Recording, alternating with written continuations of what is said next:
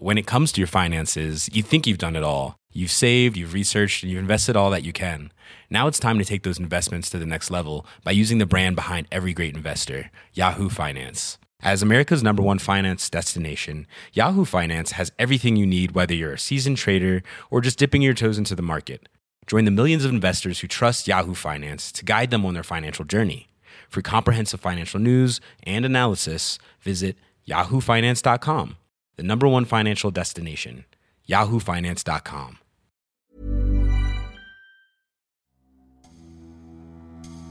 En novembre dernier, Aimé Jacquet fêtait son 80e anniversaire. L'occasion pour l'équipe de France de se souvenir de sa première étoile, gagnée triomphalement grâce à ce sélectionneur historique. Cette première étoile, les Bleus la doivent à ce formidable architecte qui a bâti le plus solide des édifices, contre vents et marées, et pendant quatre années d'un labeur incommensurable.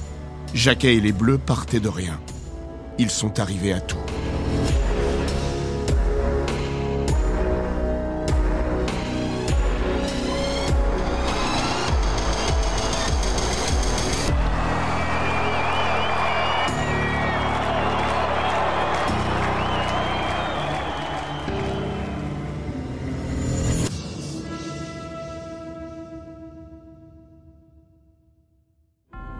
Bienvenue dans Les Grands Récits, le podcast d'Eurosport qui vous plonge dans la folle histoire du sport.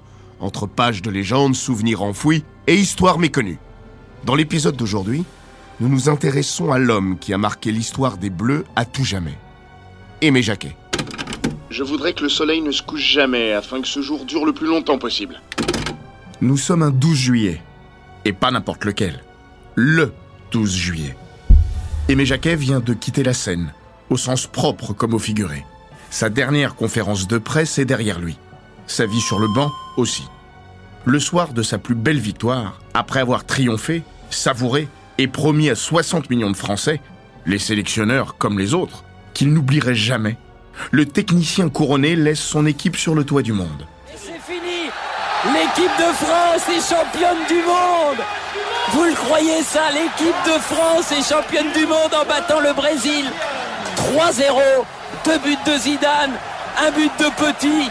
Je crois qu'après avoir vu ça, on peut mourir tranquille. Enfin, le plus tard possible, mais on peut. Ah, c'est superbe. Quel pied Ah, quel pied Oh putain Oh là là là là là là Dans quelques heures, au cœur des Champs-Élysées, il fondra tant bien que mal la plus inimaginable des marées humaines. On lui promettait le pilori. Il plane au-dessus du paradis. Près de cinq ans après avoir chuté plus bactère, au cœur d'une nuit noire comme le désespoir et froide comme les abysses, le sélectionneur des Bleus dépose son bâton de pèlerin au terme d'un mois d'exception, inimaginable pour beaucoup, féerique pour tous. En cet été 1998, la France a vécu la plus grande communion sportive de son histoire. Aimé Jacquet est l'architecte de cette réussite. Après avoir été un acteur secondaire d'un déclin aussi précipité que spectaculaire. On rembobine. 17 novembre 1993. Parc des Princes. France-Bulgarie. L'automne est déjà bien entamé. Mais ce soir-là, l'hiver est tombé d'un coup d'un seul sur le pays. Et le ciel sur sa tête. Tout s'est joué en 16 secondes. Les pires de toute sa carrière. Va leur dire que c'est fini. Qu'ils fassent tourner le ballon tranquillement. Surtout, aucun risque. Aimé Jacquet n'aura jamais le temps de passer le message de Gérard Rouillet aux joueurs. L'engrenage infernal est en marche. 44e minute, 43 secondes. Coup franc joué à deux sur le côté droit. David Ginola déborde et centre. 44 minutes, 47 secondes. Kremeniev récupère le ballon à l'autre extrémité de la surface de réparation. 44 minutes 54 secondes. Le cuir passe le milieu de terrain. Penef lance Kostadinov. 44 minutes 59 secondes. Le parpaing de Kostadinov vient se loger sous la barre de Bernard Lama malgré le retour désespéré de Laurent Blanc, dont les longs compas écartelés ne peuvent éviter le pire. France 1, Bulgarie 2. David Ginola peut centrer. C'est Kremenliev qui va récupérer ce ballon. On est dans les 10 secondes de la fin du temps réglementaire. Penef loin devant. Attention. Attention Kostadinov. Et but Oh À là 10 là secondes. là là là là là là là là. C'est la fin À 10 secondes À 10 de la fin. secondes, Kostadinov qui m'a. Oi, quelle catastrophe 10 secondes de la fin. Le rêve américain est devenu un cauchemar. Aimé Jacquet est debout devant son banc, à quelques mètres d'un Gérard Rouillet médusé, immortalisé par les caméras de TF1 après que le drame s'est noué. Il est là, pétrifié, paume jointe, main secouée et passée dans ses cheveux, puis frappé. Jacquet est la parfaite illustration visuelle des complaintes du duo Roland-Larquet qui sonne le glas des Bleus. C'est la fin. Quelle catastrophe. C'est la mise à mort. Les deux compères du commentaire se désolent. Pour Jacquet aussi, c'est fini. Pensez donc, le voici désormais associé à l'échec le plus surréaliste de l'histoire des Bleus. Une victoire. Il ne manquait qu'une victoire avant Israël. Un point. Il ne manquait qu'un point. Un mois après la défaite impossible face à Israël, deux buts à trois. Attar, Oh que j'aime pas ça. Oh que je n'aime pas ça. Rosenthal, Oh Centre que je n'aime pas ça. Oh Et que je n'aime pas ça. Oh que et je n'aime pas ça. Attar. Oh que je n'aime pas ça. On jouait les arrêts de jeu depuis 2 minutes et 40 secondes. Le match qui bascule du côté israélien, car là c'est pratiquement fini. On joue depuis 3 minutes et demie au-delà du temps réglementaire. La nuit est tombée sur le football français et son équipe nationale vient de subir son Waterloo. Le soleil d'Austerlitz est un mirage. La France est un amas de lambeaux, au pire moment, parce qu'elle va manquer une seconde Coupe du Monde d'affilée, déjà. Mais aussi parce qu'elle a décroché l'organisation du Mondial 1998, le 2 juillet 1992. Et que tous les regards sont tournés vers cette échéance. Au moins est-elle qualifiée d'office. 60 ans tout pile après avoir organisé la troisième Coupe du Monde de l'histoire, l'Hexagone se retrouve au centre de la scène. Et à cet instant T, on a du mal à imaginer jouer autre chose qu'un rôle secondaire. La zone est sinistrée. L'équipe de France et tout le football français. Après un printemps radieux, une première Ligue des Champions remportée par l'Olympique de Marseille et une campagne de Coupe d'Europe de l'UEFA à deux demi-finalistes, la Auxerre et le Paris Saint-Germain, le vent mauvais a commencé à tourner dès l'été, avec l'affaire VAOM. L'automne sera bien pire. Après avoir réglé ses comptes avec David Ginola, l'homme de l'exocet et du crime contre l'équipe, Gérard Rouillet rend son tablier. Nous sommes le 25 novembre 1993. La tête de Jean Fournet-Fayard, dit JFF, président de la FFF, est également sur le billot. Elle roulera d'ici peu. Jacques Georges, ancien président de l'UEFA et de la Fédération française de football, prend provisoirement les rênes. C'est notamment à lui que va revenir la lourde et délicate tâche de trouver un successeur à Gérard Rouillet. En cette fin d'année, personne ne se presse au portillon bleu. L'équipe de France est une pestiférée, et l'atmosphère tellement viciée que des voix s'élèvent même pour annuler les matchs amicaux du début de l'année 1994. Mis à part un Giroud, qui n'a guère envie d'y aller, il n'y a pas de plan A. Que des B, dont un que personne n'avait trop vu venir. Pas même Aimé Jacquet, qui s'imaginait logiquement repartir d'où il était venu, à la direction technique nationale. Et pourtant, le temps de laisser passer l'hiver et la tempête, Jacques Georges se dit que le nommer en attendant des meilleurs jours serait probablement la moins mauvaise des solutions. Un déjeuner avec Noël Legrette, président de la Ligue, et Gérard Rouillet, qui pousse l'intéressé à accepter, et l'affaire est dans le sac. À 52 ans, Aimé Jacquet devient sélectionneur de l'équipe de France. L'austérité de l'homme colle parfaitement à l'instant. Le rôle d'une vie, au pire moment. L'histoire, avec un H majuscule, est pourtant déjà en marche. Personne ne s'attend à ce que ce mariage de raison dure trop longtemps. Jacquet a l'allure d'un intérimaire et n'est pas là pour vendre du rêve. Ce qu'il reconnaît, tout en laissant poindre une ambition encore voilée le jour de sa nomination. Un mois jour pour jour après le désastre, avec une déclaration à double sens. Tous les entraîneurs sont des intérimaires. À plus ou moins longue échéance. J'essaierai d'être le plus longtemps possible intérimaire. À Philippe Bergerot, fidèle parmi les fidèles et membre de son staff durant l'aventure, il confiera, loin d'être dupe, Surtout Philippe, garde ton boulot de prof de sport parce que je pense qu'après deux matchs, ils mettront d'autres personnes. une rare erreur d'appréciation de sa part. Aimé Jacquet est né le 27 novembre 1941 à Saille-sous-Couzan, petit village de la Loire, ce qui ne sera jamais un détail au cours de sa vie de sélectionneur. Aimé, c'est une enfance heureuse et une éducation rigoureuse. Il est le fils de Claudius et de Bénédicte, qui tiennent la boucherie du village, celle-là même qui, par un hasard assez incroyable de la vie, se trouve à deux pas de l'épicerie des Triantaphilos.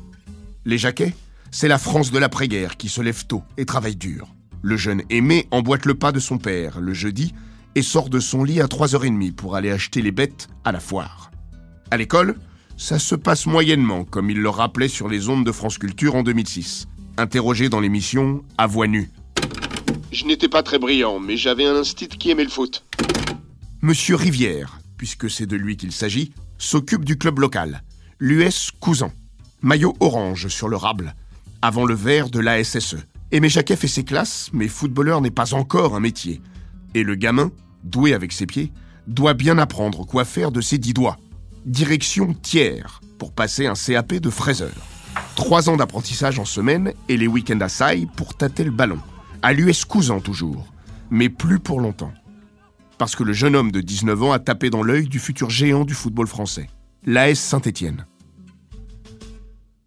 Jacquet n'est pas encore footballeur professionnel. Il travaille et ses horaires sont difficilement compatibles avec ceux de l'AS Saint-Étienne. Bosser à 4 heures du matin, c'est rater l'entraînement. Démarrer à midi, c'est souvent arriver en retard au travail. Sauf qu'un dénommé Roger Berne va lui donner un sacré coup de pouce. À l'usine, ce dernier accepte de prendre les horaires du matin pour permettre à Aimé d'embaucher à la mi-journée et de poursuivre son rêve. Parfois, l'ami Berne pointe même pour le futur international français, quand celui-ci n'arrive pas à l'heure à l'atelier.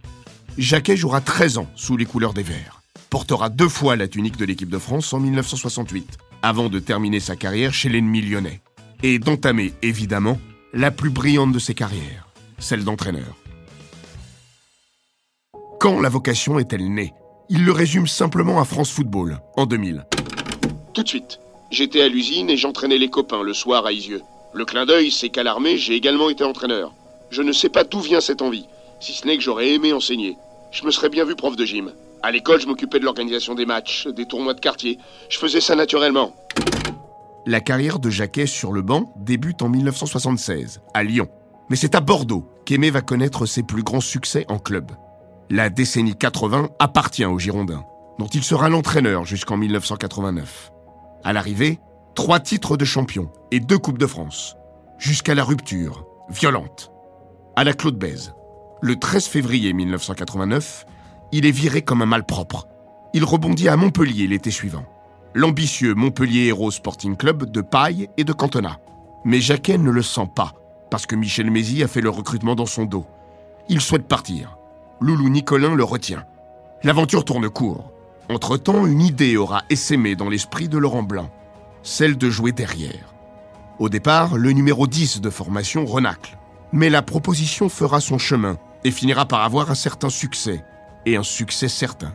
Cependant, Jacquet patine, et un an jour pour jour après avoir vidé son bureau à Bordeaux, il refait ses valises. La suite, c'est Nancy, via Michel Platini, qui le rapatrie dans sa Lorraine natale mais le ressort est cassé. Jacquet met alors sa vie professionnelle entre parenthèses et voyage. Parfois, il passe par Clairefontaine pour organiser des stages. Sollicité par Gérard Rouillet. Finalement, il s'engage à la DTN en tant qu'entraîneur national, où il s'occupera notamment des moins de 17 ans. Juin 1992. Ce n'était pas prévu, mais l'équipe de France A s'est complètement ratée à l'Euro. Un bon gros gadin, Platoche s'en va prendre en main l'organisation du Mondial 1998. Houillet le remplace à la tête de la sélection et demande à Jacquet de le seconder. Vous connaissez l'exceptionnel épilogue de cette histoire. Ce qui est arrivé avant, entre le 17 décembre 1993 et le 12 juillet 1998, n'en est pas moins remarquable. De sa nomination au sacre du Stade de France, la vie d'Aimé n'a pas ressemblé à un long fleuve tranquille. Il est rare que l'on se la coule douce lorsqu'on préside aux destinées de l'équipe nationale. Encore moins lorsque l'on s'appelle Aimé Jacquet. Un homme pour qui le labeur n'est pas une valeur refuge, mais un point cardinal. Encore moins également lorsque vous avez la presse sur le dos, et qu'elle ne vous lâche pas. Jacquet contre la presse. Jacquet contre l'équipe, pour être plus précis. Ce sera la grande affaire du mandat de l'ancien Stéphanois. Avant de décrire la méthode Jacquet et de plonger dans les quatre ans et demi qui ont conduit les Bleus de l'enfer au paradis, autant crever l'abcès maintenant. Le principal intéressé a conclu son autobiographie ainsi, Ma vie pour une étoile, autour de cette blessure. On préférera ici en faire un préalable à tout développement. Parce que la conclusion de l'histoire est trop belle pour la refermer sur une fâcherie et sur une note amère. Il n'est pas la question de remettre de l'huile sur un feu qui ne s'est jamais éteint et a laissé une vilaine cicatrice des deux côtés. Il n'est pas non plus question d'évaluer la violence des critiques, à une époque où les réseaux sociaux n'existaient pas et où l'info ne proliférait pas comme aujourd'hui, ce qui ne simplifie pas les choses pour autant. Dans les années 90, tout le monde regardait et lisait peu ou prou la même chose, avec l'effet amplificateur que vous imaginez. Jacquet a-t-il été le sélectionneur le plus maltraité de l'histoire des Bleus? Peut-on le rapprocher d'un Roger Lemaire, moqué pour sa fantaisie militaire, pour ses formules venues d'un autre temps et parfois d'un autre espace Tant on comprenait tout et surtout son contraire? Est-il possible de comparer avec Raymond Domenech, personnage de théâtre devenu toxique pour son équipe et pour lui-même? Une chose est certaine, Aimé Jacquet n'a jamais été un homme de formule comme son premier successeur, ni un homme de théâtre comme le second. Jacquet est resté un homme vrai, droit dans ses bottes, fidèle à ses idées et à ses principes. Mémé s'exprime avec un accent dont la rondeur est inversement proportionnelle à l'angularité de ses traits, jusqu'à ses lunettes et la raideur de sa posture. Jacquet, c'est le bon sens près de chez vous, et c'est bien connu à Paris, le bon sens près de chez vous ne mène jamais bien loin. Et c'est sans doute là que s'est noué le spectaculaire désaccord qui accompagnerait sa relation avec la presse. L'équipe en particulier. Quand les uns pensaient faire de bons mots en critiquant le jeu de ces hommes, puis sa personne, Jacquet recevait les reproches comme on prend une balle en plein cœur. Pas le sien, celui de sa famille. De Gaulle avait eu droit à son carteron de généraux à la retraite. Jacquet aura, la formule est sienne, une poignée de hiérarques épris d'une pseudo-autorité que seul leur conférait l'absence de contradicteurs.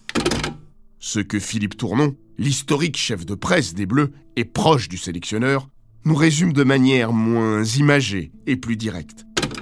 Ces années se résument à une guéguerre bébête et méchante entre journalistes parisiens, facilement arrogants, sûrs de leur analyse technico-tactique, et le petit Stéphanois à l'accent forésien, qui a quitté l'école à 14 ans et dont tout le monde sait, lui le premier, qu'il n'a pas une aisance proverbiale dans ses échanges avec les médias. Le problème part de l'équipe, qui, après avoir critiqué le fond, souvent à juste titre, il faut le souligner, va s'en prendre à l'homme. De l'éditorial au vitriol Mourir d'aimer de Gérard Regnès au cœur de l'année 1995, au fameux Et on joue à 13 au lendemain de la discutée divulgation de la liste des 28 pour le mondial, et non 22 comme la presse l'attendait, alors que Jacquet n'avait jamais rien annoncé de tel, jusqu'à cette saillie de Jérôme Bureau, alors patron des rédactions du quotidien, qui attendait un leader qui donne un vrai souffle et qui n'a eu droit qu'à un brave type qui aimait des soupirs. Bref, ça tire dans tous les sens. Autorité journalistique sans égale dans le monde du sport, l'équipe a parlé. Le reste de la sphère médiatique s'engouffre dans la brèche, sans retenue. On se donne le droit de lui faire la leçon, de le prendre de haut. Non, Jacquet n'a pas l'aura, la flamboyance et le bagou d'un Michel Platini, en poste de 1988 à 1992. Il faut faire avec, ou plutôt sans. Philippe Tournon se souvient. Je l'ai vu encaisser des chocs quand les magazines qui parlaient de foot une fois tous les quatre ans ont suivi le vent mauvais. Publier des commentaires, des photos et des caricatures abjectes. La méchanceté sur son look, son manque de culture. Il disait Nous, on a le cuir épais, on peut en prendre plein la tête. Mais nos proches ne sont pas habitués à ça. Et ça, ça lui a fait mal. Jamais, jusqu'au coup de sifflet final de France-Brésil et son spectaculaire je ne pardonnerai jamais. Il ne fera écho de ses états d'âme à ses joueurs. Bichente Lizarazu, qui avait également débuté sa carrière à Bordeaux sous les ordres du natif de Saïsou Kouzan, déclare même Aimé a tout fait pour qu'on ne le ressente pas, pour nous protéger. Son je ne pardonnerai jamais nous a surpris. Quand il dit ça, tu sens qu'il a été profondément touché. Mais il est resté d'une dignité incroyable. Je trouve exceptionnel de ne jamais rien montrer. Il a toujours gardé le cap. Aimé Jacquet a toujours gardé le cap, parce qu'il avait hissé la grand voile à peine le pied posé sur le pont du navire. Et scruté l'horizon, le lointain, sans négliger les escales sur la route du titre mondial, mais en ayant toujours et surtout en tête la finalité de sa mission. C'est sans doute là qu'il y a eu malentendu avec la presse, et le public également, parce qu'il ne faut pas oublier que même à quelques encablures d'un coup d'envoi de la deuxième Coupe du Monde organisée sur le sol français, les Bleus ne faisaient pas recette. La litanie des affiches, même prestigieuses, disputées dans des stades loin d'être garnis, est longue comme le bras. Et pas seulement à Paris, mais en province aussi. Le temps footballistique ne collait pas avec le temps médiatique. Et ça, c'était le cadet des soucis du sélectionneur. On n'ira pas jusqu'à dire qu'il avait tout prévu, parce qu'un destin, ballon au pied de surcroît, est d'une fragilité sans commune mesure. Un coup franc improbable de Yuri Djorkaeff, un soir d'août 1995, face à la Pologne, un but partout. Djorkaeff. Oh, but. Un but Djorkaeff sur ce coup franc. Il reste 6 minutes. Sait-on jamais? À une reprise de Roberto Baggio passé à un cheveu du but de Fabien Barthez en quart de finale du Mondial 1998, 0-0, 4 tirs au but à 3, ou même à des débuts ratés en Italie ou face au Chili. À ces détails près, Jacquet aurait eu faux, sur toute la ligne, et aurait possiblement rendu son tablier avant de l'avoir ajusté. Néanmoins, dès le début, même intérimaire, il savait où aller et comment appliquer sa méthode. Sur la route du 12 juillet, la première étape passe obligatoirement par l'Angleterre et l'Euro 1996. Pour Jacquet, les choses sont claires. Si les Bleus ne disputent pas le championnat d'Europe, autant oublier le mondial. Son équipe avait besoin d'une grande compétition et de l'expérience qui l'accompagne. Gagner l'Euro Aller en demi-finale Échouer au premier tour Qu'importe. Il fallait que les joueurs goûtent au sel d'un tel événement. Et lui aussi d'ailleurs. La mission fut laborieuse, mal engagée, mais accomplie au prix d'une victoire héroïque en Roumanie, 3 buts à 1, qui allait mettre la génération Zidane sur les rails et dans l'Eurostar. C'est fini, en tout cas, la France a réussi un exploit, ne nous le cachons pas. L'équipe de France a gagné ici à Bucarest par 3 buts à 1. Bravo messieurs Des buts, euh, bravo messieurs, oui, des buts signés Karambeu, Djorkaeff et Zidane contre un but de Lacatous. C'est une belle soirée pour le football français. Bravo les petits gars, vous nous avez fait très très plaisir. Au retour de Manchester, après être tombé en demi-finale face à la République tchèque, 0-0, 6 tirs au but à 5, Aimé Jacquet demande du temps pour analyser l'euro des Bleus. Réussi sur le fond, laborieux sur la forme. Le sélectionneur s'éloigne du brouhaha du monde pour disséquer la compétition, trouver ce qui a manqué aux Bleus et définir les axes de progression, les siens comme ceux de ses joueurs. Après trois semaines au vert à faire la synthèse, il rentre à Paris. Direction le bureau du président de la 3F, Claude Simonet, à qui il lance tout de go Ça va vous coûter cher, mais on va être champion du monde. Simonet accepte sans scier. La France a des doutes, pas la fédération. Qu'a donc fait Aimé pendant ces trois semaines? J'écoute tout mon staff technique. J'appelle des entraîneurs, mes copains et des anciens joueurs. Je me nourris, je ne dis rien et je mets tout en place pour les deux ans à venir. Pour ce faire, Aimé Jacquet a besoin de moyens, d'une carte blanche, bleue surtout, car il va renforcer son staff, avec Jean-Marcel Ferret, le médecin qui sera bientôt mis à disposition des Bleus, à plein temps. Avec Roger Lemaire aussi, qui deviendra son adjoint et va travailler sur la dimension athlétique, tout en soignant les relations avec les joueurs, ce qu'il ne pouvait faire seul. Bref, Jacquet le méthodique rationalise. Il juge qu'avec un staff plus développé, il aurait analysé et traité différemment la blessure de Didier Deschamps au matin de la demi-finale de l'Euro et aurait procédé autrement qu'avec un simple remplacement poste pour poste. Le hasard doit prendre le moins de place possible sur la route du 12 juillet 98. Tout doit être planifié et analysé. On ne monte pas une équipe au pif. Il confiera à France Football L'intuition, c'est la cerise sur le gâteau. C'est ce qui va me permettre de passer vers l'excellence, ou au contraire, faire trébucher. On ne peut pas dire que le hasard ou la chance ont leur importance, même si on sait bien que oui, on peut pas en tenir compte, sinon c'est l'échec. Si l'on ne construit pas, si l'on ne prévoit pas, si l'on ne se projette pas, c'est la catastrophe assurée. La gifle arrive à toute vitesse. Jacquet est un homme de méthode, qui n'est jamais éloigné de son carnet. Il note tout ce qui lui passe par la tête et observe. Son carnet est un intime dont il ne se sépare pas, ou presque. Parce qu'il a besoin d'un stylo, comme d'une béquille. Il le concède. Si je ne note pas, je ne retiens pas. Je n'apprends pas. C'est quelqu'un qui a quitté l'école à 14 ans. Il m'en a fait l'aveu avec fierté et honnêteté. Pour parler 10 minutes aux joueurs, il lui fallait rassembler ses idées pendant 2 ou 3 heures pour les jeter sur le papier, les ordonner, les synthétiser. Rien n'a été facile pour lui dans la vie. Il est allé tout chercher à force de travail et de méthode. Abonde Philippe Tournon. Tournon, qui fut le chef de presse des Bleus entre 1983 et 2004, puis de 2010 à 2018, n'a rien oublié. Je me souviens de le voir dans les avions travailler sur ses fiches avec ses feutres de couleur. Il soulignait, annotait et tirait la langue comme un écolier appliqué. Il y avait quelque chose d'émouvant presque. Devant la presse, Jacquet ne fait pas d'étincelle. Il s'épanouit dans l'ombre et ne goûte guère à l'exercice médiatique. Surtout quand les critiques ne sont pas toujours très honnêtes, comme il le déplorera assez tôt dans son mandat. Il n'y a jamais tellement goûté d'ailleurs. Vincent Duluc, plume de l'équipe en charge de l'équipe de France pour le quotidien depuis un quart de siècle, en témoigne. C'est quelqu'un qui parle à la presse depuis 1976 et s'entend bien avec les journalistes, mais c'est pas un communicant. Après, les raideurs et les fâcheries, c'était déjà les mêmes à Bordeaux. C'était exactement la même chose. La situation ne va pas aller en s'arrangeant. D'autant que le parcours réussi à l'Euro 96 n'est pas loin d'être mis à son passif. Il y a deux ans, les Bleus étaient dans une ornière. Aimé Jacquet estime que l'on ne tient pas suffisamment compte du point de départ quand il est question d'analyser ce qu'il s'est passé à l'orée de la dernière ligne droite. Parfois, le sélectionneur a l'impression d'avoir affaire à des inquisiteurs venus lui faire la leçon et qui le prennent facilement de haut. Auprès des joueurs, en revanche, ça fonctionne comme sur des roulettes. La raison est simple d'après Bichente Lizarazo.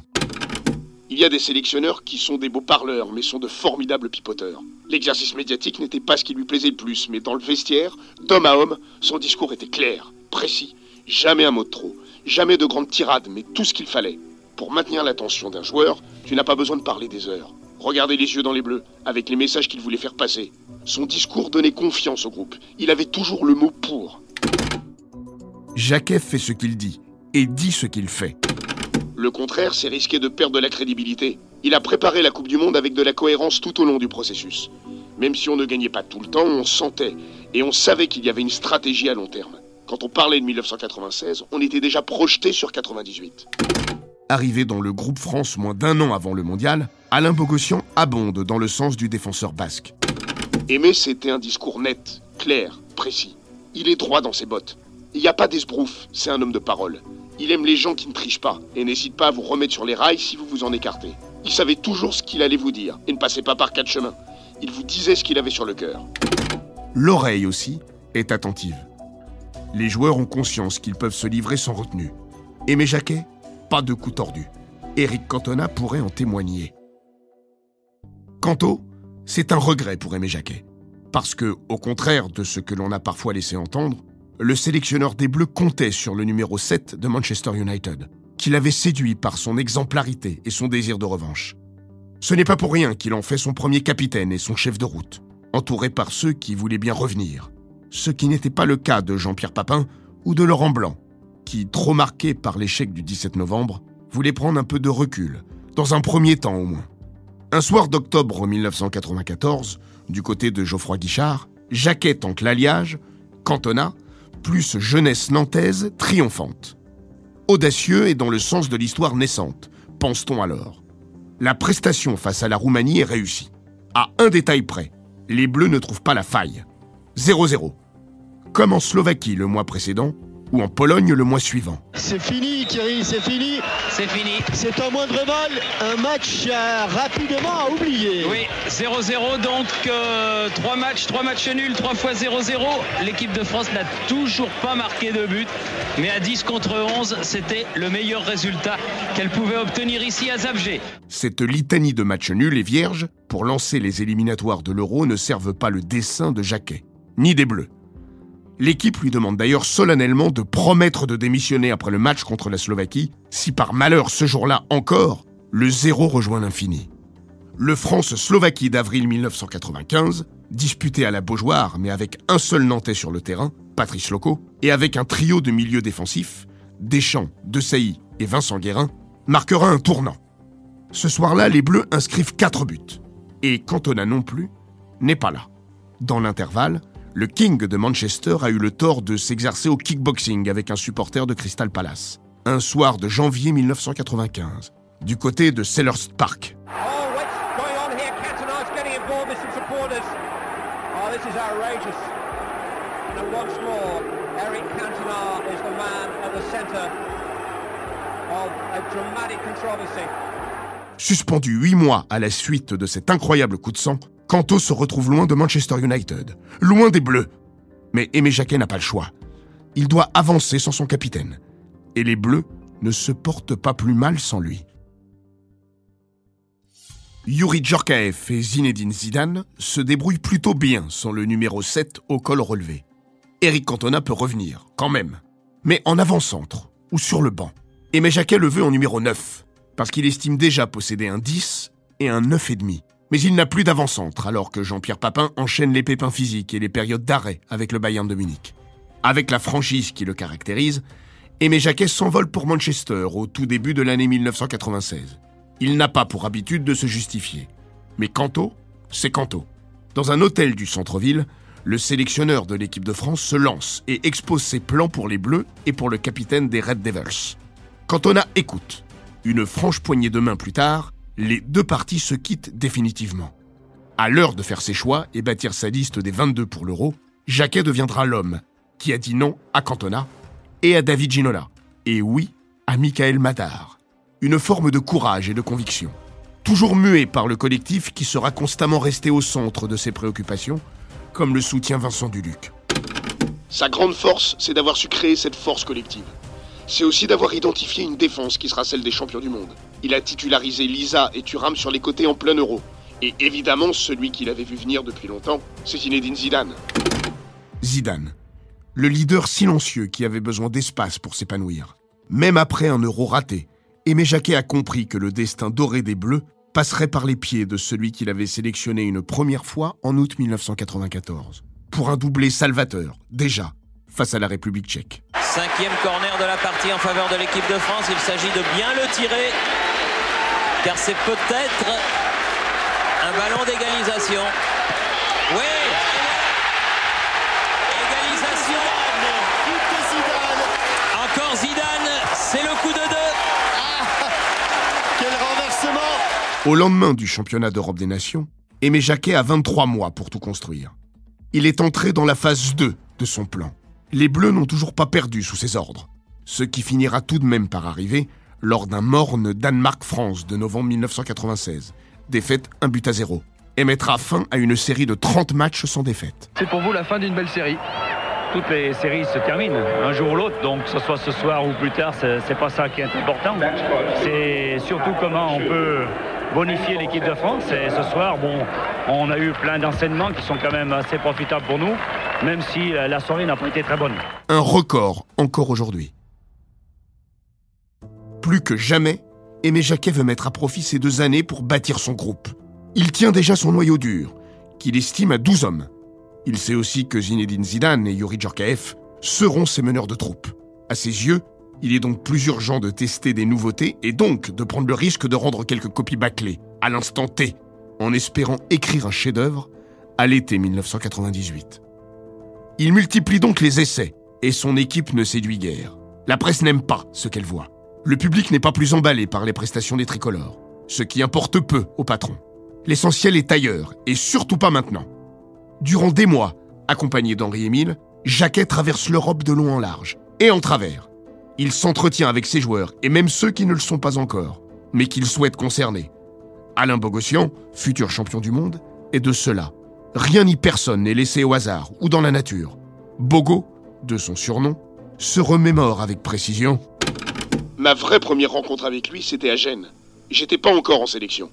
Il avait demandé à ce que les Français de la Sampdoria viennent déjeuner avec lui. Il y avait Christian Carambeu et Pierre Lègle. Mais il avait absolument tenu à ce que je me joigne à eux. J'étais un peu étonné de l'invitation alors que je n'avais aucune sélection et que je faisais mes débuts à la Sampdoria. Il avait une idée en tête. Élargir son pôle de joueurs sélectionnables. Et puis surtout leur mettre dans la tête que n'importe quel joueur devait déjà penser au Mondial 98. Et que tout tourne autour de la Coupe du Monde. Je ne me considérais pas comme joueur de l'équipe de France. Mais à deux ou trois reprises, durant le repas, il m'a dit Écoute Alain, ça te concerne aussi parce que j'ai les yeux sur toi. Et ça m'est toujours resté dans la tête. Lors du sprint final vers le mondial, il demandera à ses joueurs de faire des Bleus une priorité. En juin 1998, ils devront avoir réglé tous leurs éventuels problèmes et questions contractuelles. Si tel est le cas, ils seront de l'aventure. Sinon, Vous connaissez le côté latin des Français. On a le temps, on n'est pas pressé, on a des objectifs. Non, 1997, on est tous là. Celui qui n'a pas compris ça, il va être mal. c'est ce qu'il expliquera quelques années plus tard pour décrypter sa méthode. Mais son exigence est teintée d'une extrême bienveillance, comme le décrit Bogossian. Il voulait être au courant de tout d'une manière ou d'une autre. Échanger avec les joueurs pour savoir si tout allait bien. Il ne voulait rien cacher et que les joueurs ne lui cachent rien. Bichente Lizarazu, qui avait découvert la sélection sous les ordres de Gérard Rouillet, est monté en puissance et a pris de l'envergure tout au long du mandat de celui que Didier Deschamps surnomme toujours Dieu.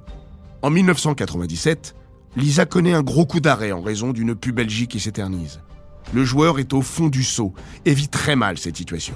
Mais Jacquet sera là, constamment, avec un soutien clair et une règle simple. Fais ce qu'il faut pour être là au moment opportun, comme l'explique le désormais commentateur des Bleus sur TF1. J'ai mis du temps à guérir de ma pubalgie. Je cache pas qu'il y a eu des doutes et des inquiétudes, mais il a toujours été là pour prendre de mes nouvelles et montrer qu'il comptait sur moi. C'était à moi de me soigner et de revenir au meilleur niveau.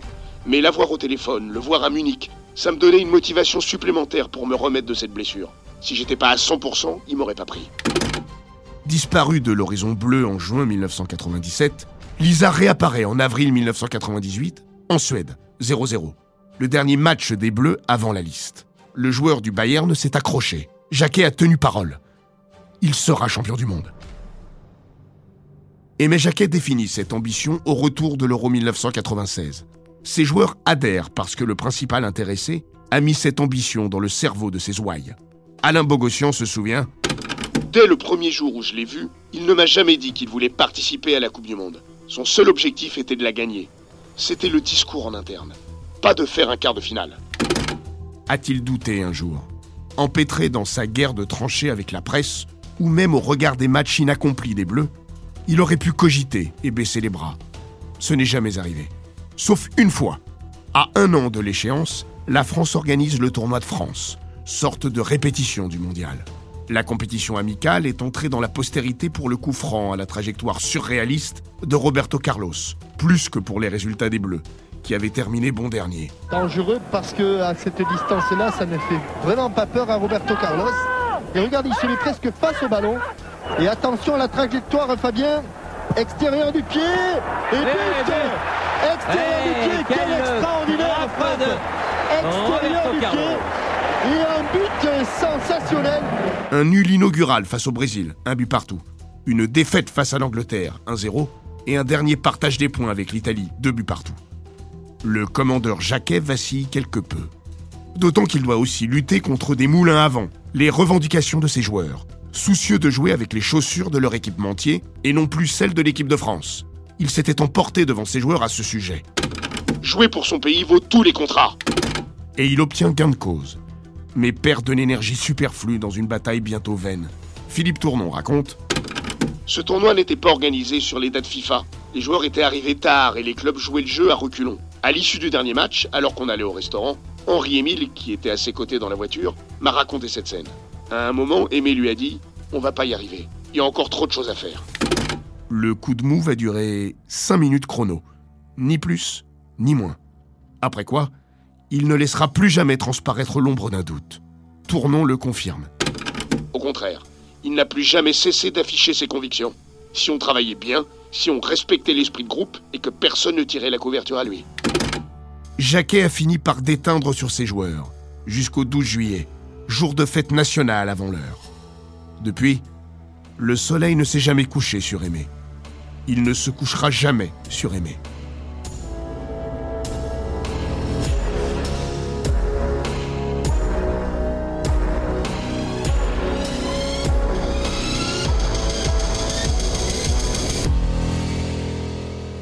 Cet épisode des grands récits d'Eurosport a été écrit par Maxime Dupuis. Il est raconté par Florian Bayou, monté par Adrien Hurtebise et produit par Bababam.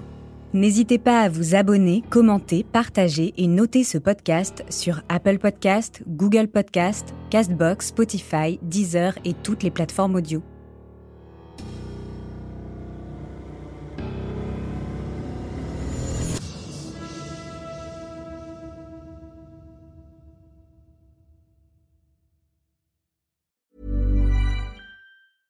When it comes to your finances, you think you've done it all. You've saved, you've researched, and you've invested all that you can. Now it's time to take those investments to the next level by using the brand behind every great investor, Yahoo Finance. As America's number one finance destination, Yahoo Finance has everything you need, whether you're a seasoned trader or just dipping your toes into the market. Join the millions of investors who trust Yahoo Finance to guide them on their financial journey. For comprehensive financial news and analysis, visit yahoofinance.com, the number one financial destination, yahoofinance.com.